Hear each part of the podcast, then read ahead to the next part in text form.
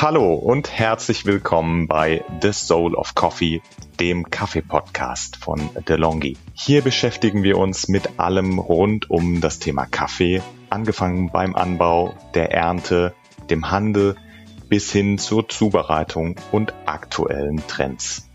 Mein Name ist Markus, ich bin euer Gastgeber von DeLonghi. Wir begrüßen heute einen Gast, den viele von euch sicher nicht zuerst mit Kaffee in Verbindung bringen würden. Und dennoch ist Kaffee viel mehr als nur ein Hobby für sie. Über den Kaffee hat sie zu ihren Wurzeln in Äthiopien gefunden und ist quasi zur Kaffee-Expertin geworden, die sich aber vor allem sozial sehr stark für die Menschen in Äthiopien engagiert. Ich heiße herzlich willkommen Sarah Nuru. Hallo, hi. Hallo Sarah. Bevor wir über das Thema heute sprechen, habe ich drei schnelle Fragen für dich zum Einstieg und zum Kennenlernen. Mhm. Die erste Frage, Kaffee oder Tee? Kaffee, ist ja klar. Hast du einen Lieblingsort, an dem du Kaffee trinkst? Am liebsten in der Küche. Ich habe so einen Hocker direkt an meiner Küche stehen und da trinke ich am liebsten meinen Kaffee früh morgens als erstes. Ah, okay. Und, und was ist der erste Kaffee oder das erste Kaffeegetränk, was du morgens trinkst? Pur oder hast du eine bestimmte, ja, eine Präferenz oder eine Kreation? Am liebsten schwarz, ohne Milch und Zucker, denn meiner Überzeugung nach braucht man weder das eine noch das andere, wenn der Kaffee gut genug ist. Und deswegen trinke ich den Kaffee ganz, ganz schwarz, äh, in Form von einem Espresso in der Früh und dann über den Tagverlauf dann gern als entweder French Press oder äh, Americano. Ah, okay, also schon ein Kaffeegenießer. ja, kann man so sagen. Also unfreiwillig, freiwillig. Durch die Arbeit bin ich ja irgendwie doch gezwungen, jetzt ganz viel Kaffee zu trinken und mache das mit sehr viel Leidenschaft. Ah, da sprechen wir jetzt auch gleich drüber. Sarah, ich habe gelesen, deine Eltern sind ja in den 80er Jahren aus Äthiopien noch geflüchtet vor Hunger und Krieg. Du selbst bist dann in Deutschland geboren und aufgewachsen, hast früh Karriere gemacht als Model, bist um die ganze Welt gereist und irgendwann hast du dich entschieden, dieses Leben auf dem Laufsteg einzutauschen, um etwas Sinnstiftendes für Menschen in Äthiopien zu tun, denen es nicht so gut geht wie uns hier in Deutschland. Was war denn der Auslöser dafür und vor allem welche Rolle hat der Kaffee dabei gespielt? Also es gab mehrere Auslöser, wenn ich ehrlich bin, aber ich glaube, so der prägendste Grund, warum ich mich umorientiert habe, war in erster Linie der frühe Kontakt zu meinen Wurzeln, zu das Land meiner Eltern, Äthiopien. Also ich hatte das Glück, dass ich nach meinem Sieg 2009 bei Germany's Next Top Model gleichzeitig mich sozial engagieren durfte für eine Hilfsorganisation namens Menschen für Menschen und die mich zu ihrer Botschafterin ernannt haben und ich immer wieder nach Äthiopien reisen durfte. Und diese Reisen haben echt was mit mir gemacht, weil ich das erste Mal mit wirklicher Armut konfrontiert worden bin, aber auch mit meinen eigenen Privilegien, wie gut es mir eigentlich geht, weil ich in Deutschland geboren worden bin. Und all diese Eindrücke und Einblicke haben dazu geführt, dass ich mein Leben, meine Karriere als Model und auch in der Öffentlichkeit immer mehr in Frage gestellt habe und ich nicht wusste, was eigentlich mein Sinn in dem Ganzen ist. Und ich wollte etwas Sinnstiftendes tun, das über natürlich das Modeln hinausgeht, weil das, wie wir ja wissen, doch sehr begrenzt ist. Es ist kein endloser Job. Und durch eben die Arbeit mit der Entwicklungshilfe habe ich gemerkt, was man eigentlich alles tun kann. Mir war aber wichtig, dass man eben nicht von Spendengelder abhängig ist, sondern ich wollte etwas durch wirtschaftliches Handeln Gutes tun. Mhm. Und so kam meine Schwester Sali, mit der ich auch mein Business gegründet habe, zu der Idee, Kaffee zu importieren, weil wir unbedingt das Land unserer Eltern unterstützen wollten und uns überlegt haben, wie können wir eben dieses Prinzip des Social Business angehen, jedoch in dem Land. Und da war Kaffee doch sehr naheliegend, weil wenige wissen, dass Äthiopien das Ursprungsland des Kaffees ist. Wobei ich glaube, in dem Podcast sind sehr viele kaffeeaffine Zuhörerinnen und Hörer, die das vielleicht wissen, aber auch, dass der Kaffee das größte Exportgut des Landes ist. Und so kamen wir auf die Idee, dass wir Kaffee aus Äthiopien importieren, wobei wir das muss ich gestehen, zu Beginn überhaupt keine Ahnung hatten, weder von dem Kaffeehandel noch wie eine Kaffeepflanze aussieht, wie der Prozess eigentlich abläuft. Und das mussten wir alles erstmal lernen, auch mit Erschrecken feststellen.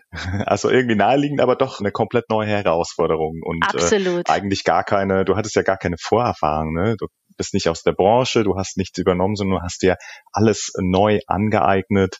Du stammst ja auch nicht aus einer Familie von Kaffeebauern, die dir das sozusagen mit in die Wiege gelegt haben. Richtig, also das war tatsächlich wirklich Learning by Doing und es hat uns auch fünf Jahre gedauert, fünf, sechs Jahre, bis wir wirklich von der Idee bis zur ersten Packung, die wir in der Hand gehalten haben, äh, auch gedauert. Also ähm, ich kannte die äthiopische Kaffeezeremonie und für mein Verständnis war das Wissen genug, bis ich dann die Realität kennengelernt habe und dann gemerkt habe, oh nee, das, das Thema ist doch komplexer, als man denkt. ja, das kann ich mir vorstellen. Ihr habt also äh, Nuro Coffee gegründet. Wann war das? 2016, 2017? Genau, also 2017 sind wir tatsächlich mit unserer Online-Seite live gegangen, aber die ganze Vorarbeit und äh, die Gründung der Firma, das war dann 2016. Also quasi als Start-up-Gründerin ein Kaffeeunternehmen gegründet und ihr importiert den Kaffee direkt aus Äthiopien, verkauft den dann hier in äh, eurem Online-Shop. Kennt ihr denn die Bauern auch vor Ort? Wählt ihr den Kaffee selbst aus? Fliegt dann auch öfter wahrscheinlich dann nach Äthiopien und sorgt für die Qualität und welche Bohnen am Ende des Tages bei euch in den Shop kommen? Richtig. Also wir beziehen unseren Kaffee aus Kleinbauernkooperativen, was uns sehr wichtig ist. Denn durch die ganzen Reisen nach Äthiopien haben wir einfach auch gemerkt, wie auch ungerecht das Kaffeebusiness sein kann, wenn wir ganz ehrlich sind und das auch kein Geheimnis ist, dass ganz oft Kaffeeplantagen im Besitz von reichen einzelnen Personen ist und die Bauern Tagelöhner sind und wir gemerkt haben, dass wir das gerne anders machen wollen und möglichst viel beim Bauern letztendlich auch bleibt. Und so haben wir uns entschieden, dass wir eben den Kaffee von Bauerngenossenschaften beziehen, wo der Bauer auch im Besitz nicht nur der Kirschen sind, sondern auch wirklich ein Teil der ganzen Abwicklung von Verkauf über den ganzen Prozess Washing Station.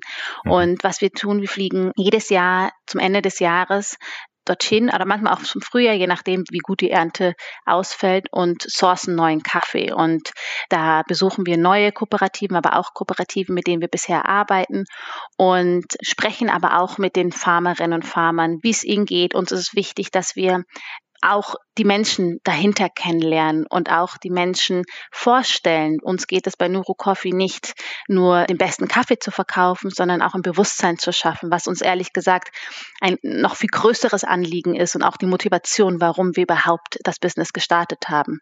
Mhm. Ja, also das finde ich ähm, total spannend, weil wir natürlich hierzulande Kaffee häufig eher als Konsumprodukt betrachten, dem man nicht immer die Wertschätzung entgegenbringt, die er eigentlich verdient hätte. Ne? Wie, wie trägt mhm. euer Projekt jetzt zu einer, sagen wir, bewussteren Konsumgesellschaft bei? Also du hast es gerade schon so ein bisschen angedeutet. Ja, also wir vertreiben unseren Kaffee primär online, was wir auch bewusst so entschieden haben, weil wir auf unserer Online-Seite auch viel mehr Geschichten erzählen können. Also wenn wir nur im Supermarkt sind und nur die Kaffeepacko dastehen haben, kann man nicht alles erzählen. Da muss man als Marke schon so etabliert stimmt, sein. Ja.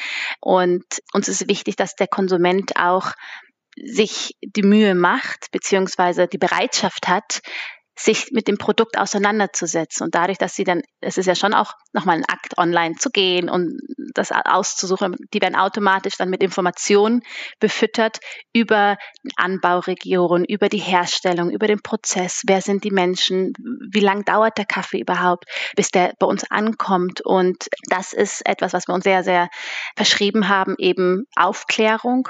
Mhm. Und gleichzeitig unterstützen wir mit jeder Kaffeepackung in Frauenprojekte, in indem wir Mikrokredite, Trainingskurse und Schulungen an Frauen geben, die gerade keinen Zugang zum Kaffeehandel haben, weil wir gemerkt haben, dass es gerade Frauen sind, die entlang der Wertschöpfungskette die meiste Arbeit machen, vom Pflücken der Kirschen in den ganzen Washing Station, wenn es darum geht, die Kaffeebohnen auszusortieren. Mhm. Man sagt immer so schön handverlesener Kaffee, aber die Realität ist, dass das wirklich mühsame Fleißarbeit ist und es die Frauen sind, die diese Arbeit leisten. Aber wenn es darum geht, den Preis zu verhandeln, wir sitzen ganz oft mit den Kooperativen zusammen und müssen natürlich nach jeder Ernte neue Preise verhandeln und da sitzt nie, nicht einmal eine Frau dabei. Und wir haben uns gedacht, warum ist das so? Und auch gemerkt in dem Prozess, dass ja natürlich nicht überall in Äthiopien der Kaffee wächst und äh, was passiert mit den Frauen, die keinen Zugang haben. Und wir deshalb beschlossen haben, mit dem Verkauf des Kaffees anderen Frauen zu unterstützen, sich eine unabhängige, eigenständige Existenz aufzubauen, sodass sie ja auch so sich was aufbauen können, wie meine Schwester und ich hier in Deutschland. Natürlich machen die das in anderen Maßen, aber mit dem Verkauf des Kaffees wollen wir so den Kreislauf schließen und eben wir beziehen was aus dem Land, aber geben auch wieder was mhm. zurück in das Land. Und das ist das, was wir zusätzlich noch tun. Es ist also eigentlich so zwei äh, soziale Projekte nebeneinander. Ne? Also auf der einen Seite bekomme ich als Konsument natürlich guten, fair gehandelten, direkt gehandelten Kaffee.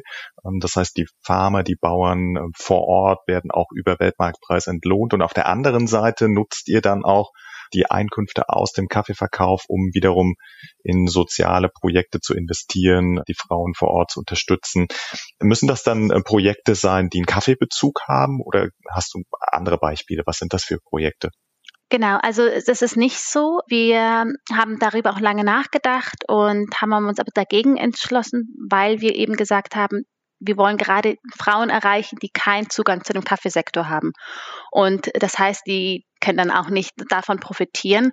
Und die Frauen gründen ganz unterschiedliche Businessmodelle, die natürlich auf ihre Umgebung angepasst sind. Zum Beispiel haben wir eine Kreditnehmerin, die hat einen Kornspeicher gebaut mit ihrem ersten Kredit und hat Getreide auf Vorrat gekauft und das dann schön gelagert und bei einer Ernte, die nicht so gut ausgefallen ist, konnte sie ihre Getreide dann zu besseren Preisen verkaufen. Oder eine andere Frau hat sich mehrere Schafe gekauft und angefangen, diese zu mästen und dann gewinnbringend zu verkaufen. Oder eine andere Frau Frau was ganz, ganz anderes, hat zum Beispiel einen Billardtisch mit ihrem ersten Kredit anbezahlt, weil in ihrem Dorf die Menschen, die wissen teilweise mit ihrer Freizeit nichts zu tun und die spielen sehr gerne Billard. Und jetzt hat sie eine Bar eröffnet, wo sie eben so einen Billardtisch drin stehen hat und sie dafür Geld bekommt für jedes Spiel. Und das ist total schön zu sehen, dass so eine Starthilfe weitaus mehr ist als nur eine finanzielle Unterstützung, sondern das macht auch sehr viel mit den Frauen, weil es eben keine Spende ist, sondern ein Kredit, den sie zurückzahlen müssen innerhalb von 24 Monaten in der Regel. Und es natürlich das Selbstwertgefühl steigert, wenn man weiß, dass man für seinen Wohlstand selber gearbeitet hat. Und das ist total schön zu sehen, dass es auch gesellschaftlich zwischen den Beziehungen in, in einer Familie sich auch Positives verändert, weil plötzlich der Mann nicht mehr der Einzige ist, der die Last der Familie auf seinen Schultern trägt, sondern das wird auch auf die Frau umgemünzt und der Mann wird dadurch entlastet. Und das ist total schön, dass wir das mit dem Verkauf des Kaffees tun können.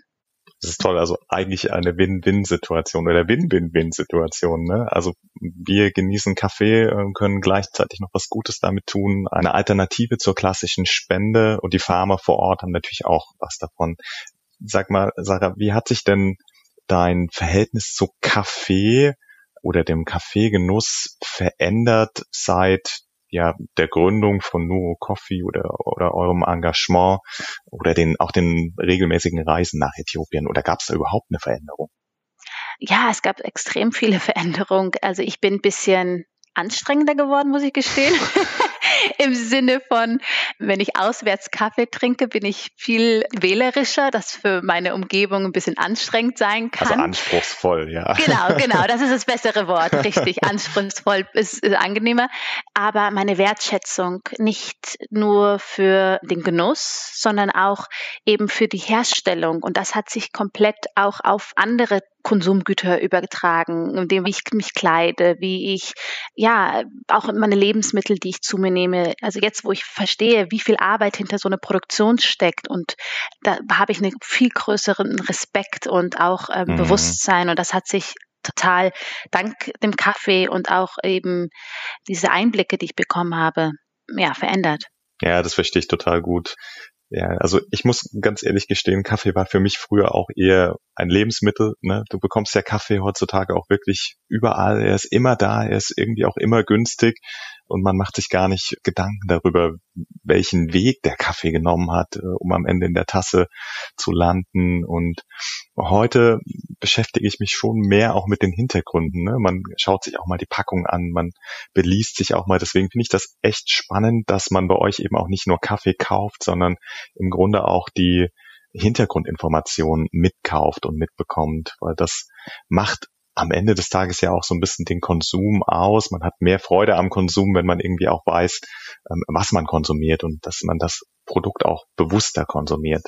Richtig. Also wir müssen ja auch ehrlich sein, wir erfinden das Rad ja nicht neu. Also wir verkaufen Kaffee, der Markt ist übersättigt und wir müssen es auch anders machen, beziehungsweise wollen wir das auch anders machen, weil wir gemerkt haben, also auch die Leidenschaft zu Kaffee hat sich ja total verändert. Es war ja noch vor 15, 20 Jahren, hat man Filterkaffee getrunken und es war egal wie und man war zufrieden und mittlerweile hat man wirklich auch einen Anspruch und macht sich Gedanken, die Third Wave Bewegung. Total, Aber uns ist aufgefallen, man beschäftigt sich, sobald der Kaffee hier in Deutschland ankommt, mit der Röstung, mit dem Mahlgrad, was für ein Wasser man benutzt, welche Maschinen.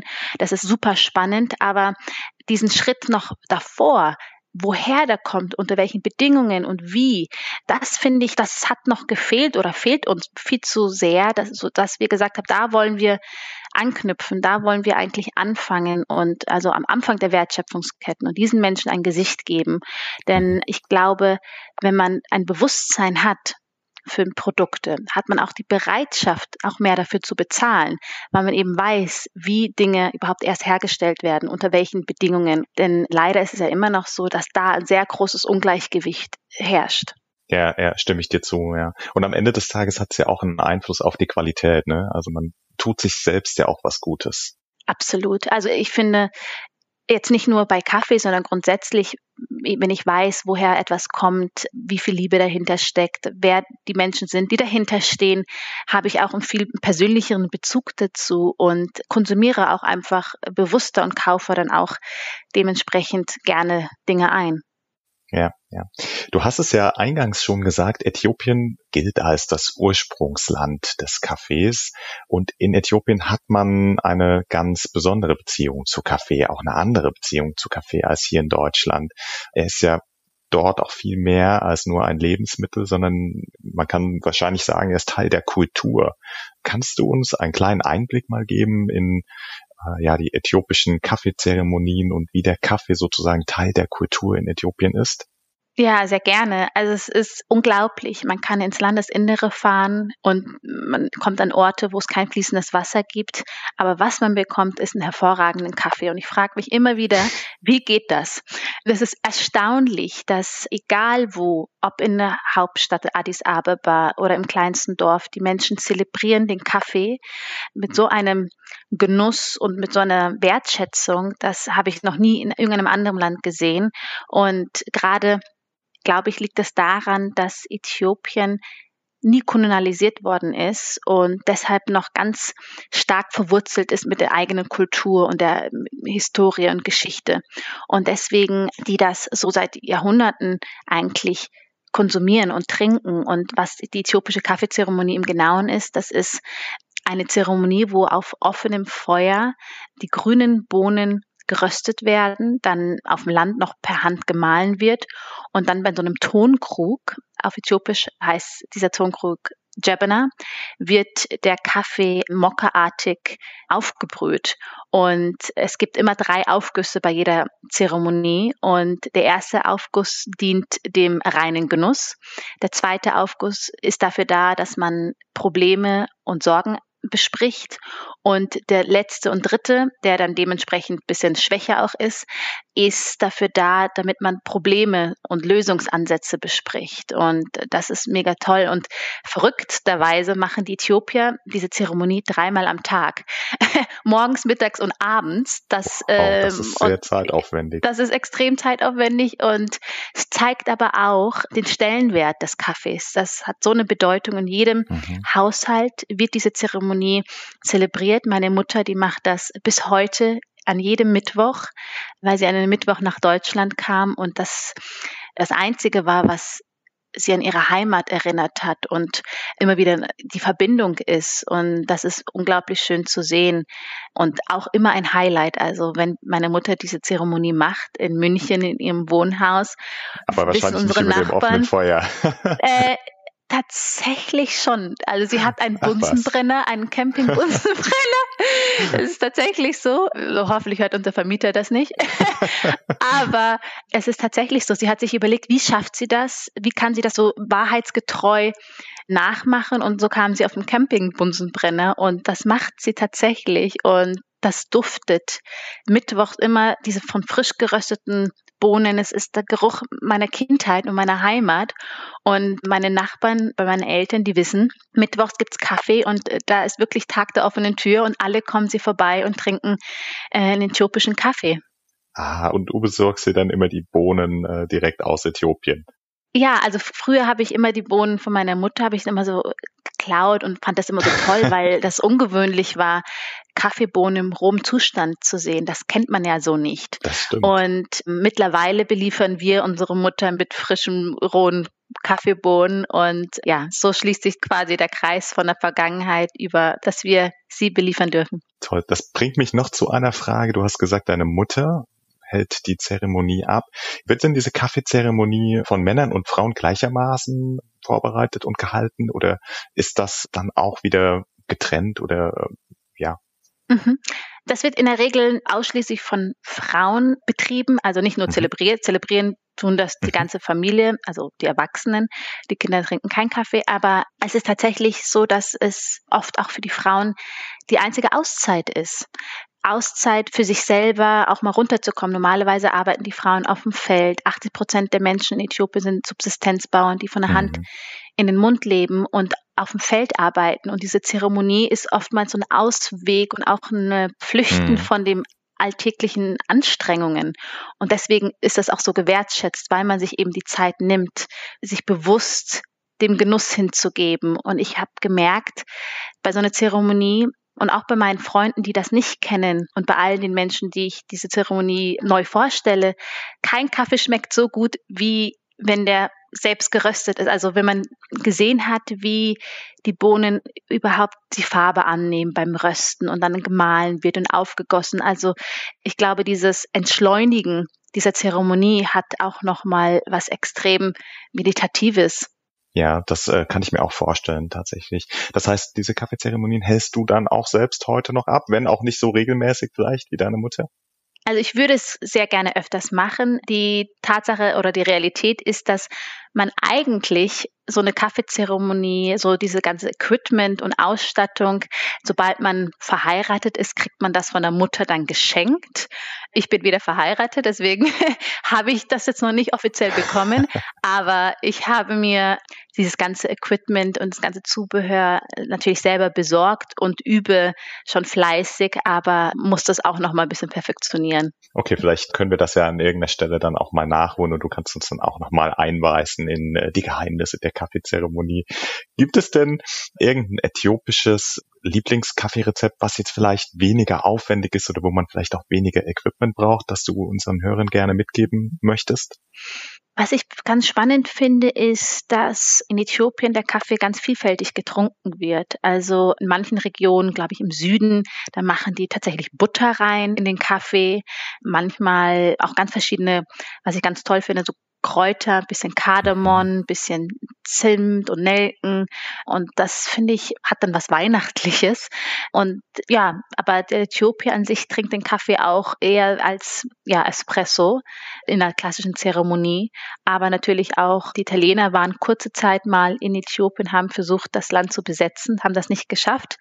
Aber die haben den Macchiato eingeführt. Also die Äthiopier trinken auch ganz oft ja einfach klassisch mit Milch ihren Kaffee. Und was ich auch ganz verrückt fand, das staune ich jedes Mal, die machen so eine Mischung Kaffee mit Schwarztee. Mhm. Und das fand ich so ganz spannend, dass, dass es ganz verschiedene Variationen gibt. Aber ich persönlich mag es dann doch einfach simpel, klassisch gut. Und, und welche Bohnen nutzt man am besten dafür? Ist das egal? Ähm also in Äthiopien wächst ausschließlich Arabica-Bohnen mhm. und in der Regel wird das als ja, Mokka-Espresso angeboten. Jetzt habe ich richtig Lust auf Kaffee bekommen. ja, schön. Wie sieht dein Blick in die Zukunft aus? Gibt es neue Projekte, die du geplant hast? Was hast du vor in den nächsten Jahren? Also wir haben einiges vor. Ich war in der Vergangenheit immer so ein bisschen hm, Tiefstapler und nicht verschreien. Man weiß ja nicht. Man, wir waren immer froh, dass es uns überhaupt noch gibt, dass wir existieren. Und das ist bei einem Startup ja nicht immer der Fall. Und mittlerweile sind wir in unserem vierten Jahr und sehr stolz drauf und blicken auch gern mit Freude und Zuversicht in die Zukunft und möchten auf jeden Fall noch mehrere Sorten auf den Markt bringen. Also wir haben jetzt den Sidamo, aber wir würden gern auch noch ein, zwei andere Sorten, vielleicht auch noch ein Blend weil unser Kaffee ist ausschließlich sortenrein, also Single Origin. Mhm. Und vielleicht machen wir auch mal ein Blend. Das ist so jetzt rein von der Produktentwicklung so Ziele. Aber äh, was unsere Projekte betrifft, würden wir auch sehr, sehr gerne noch viel mehr auch in den Kaffeeregionen auch Projekte umsetzen, die tatsächlich einen Link zu den Projekten haben. Also zusätzlich, also dass wir sowieso nachhaltig und faire Preise zahlen, das ist selbstverständlich und das bleibt natürlich, aber dass wir den Bauern auch zusätzliche Materialien zur Verfügung stellen, wie Maschendraht oder Plastikplan, weil es ganz oft daran es scheitert, dass ihnen das fehlt, sodass die Qualität dann auch darunter leidet, weil mhm. sie nicht die Materialien haben, um die Kaffeekirschen und die Bohnen richtig zu trocknen und das auf dem Boden machen müssen. Und da oftmals sind dann auch Hühner und andere Tiere und das ja, schlägt sich dann auf die Qualität und indem man sie auch eben mit Materialien unterstützt und auch mit Schulungen, wie sie noch bessere Erträge bekommen. Das würden wir gerne noch ausbauen in der Zukunft. Ja, das ist super. Also manchmal sind es ja wirklich die einfachen Dinge, ne, die dann äh, mhm. einen großen Unterschied machen. Das heißt, mehr Kaffeevielfalt in äh, der Zukunft bei euch im Shop, viele neue Projekte und Hilfen für die Menschen vor Ort. Super. Ganz genau. Sarah, zum Schluss eine Frage an dich, die dir noch nie gestellt wurde, die du aber schon immer mal beantworten wolltest. Puh. ich bin mal ganz froh, wenn ich nicht alle Fragen gestellt bekomme, wenn ich ehrlich bin. Aber jetzt muss ich mal kurz überlegen. Alle gehen davon aus, dass ich eigentlich, es hat jetzt nichts mit Kaffee zu tun, aber ich habe eigentlich ganz natürliche Locken und mich hat niemand eigentlich danach gefragt, warum ich ständig glatte Haare trage. Das ist eine ziemlich random und doofe Frage und ich bin froh, dass mich niemand diese gestellt hat. Aber das hat mich schon immer gewundert, dass sich alle fragen, ob ich glatte Haare habe, weil ich habe die eigentlich nicht. Ich glätte die ständig und vielleicht zu fragen, warum, ist eigentlich noch eine ganz spannende Frage. Ja, dann ähm, frage ich doch einfach mal, warum? oh nein, äh, das ist gar nicht so spannend. Ich mag es einfach. Ich finde es einfach schön, glatte Haare zu haben. Und man will ja immer leider das haben, was man nicht hat. Und ich habe nämlich keine glatten Haare und deswegen möchte ich unbedingt glatte Haare. Und das ist leider, ja, ziemlich blöd. und ich bin ganz froh, dass ich diese Frage eigentlich nicht gestellt bekomme. Und ja, das ist, hoffentlich können wir das Kapitel jetzt abschließen. Bis heute. Schön. Genau. Dann haben wir am Ende auch noch ein bisschen was über dich erfahren, was vorher noch keiner von dir erfahren hat. Ich freue mich, dass du unser Gast heute warst. Ihr könnt unseren Podcast auf allen gängigen Podcast-Plattformen abrufen, abonnieren und bewerten. Wenn ihr noch Fragen habt an uns oder an Sarah, schreibt uns gern an podcast-delongi.de at thelongigroup.com. Wir verlinken euch auch mehr Infos zu Nuru Coffee und Nuru Woman e.V. in unseren Show Notes. Und nächste Woche hört ihr wie immer einen Espresso Shot Dann erklärt uns Matthias Hoppenbord von der Rösterei Hoppenbord und Bloch den Unterschied zwischen gewaschenem und ungewaschenem Kaffee und was das für den Geschmack des Kaffees bedeutet. Reinhören lohnt sich also allemal. Ich sage vielen Dank, Sarah, vielen Dank fürs Zuhören. Bis zum nächsten Mal.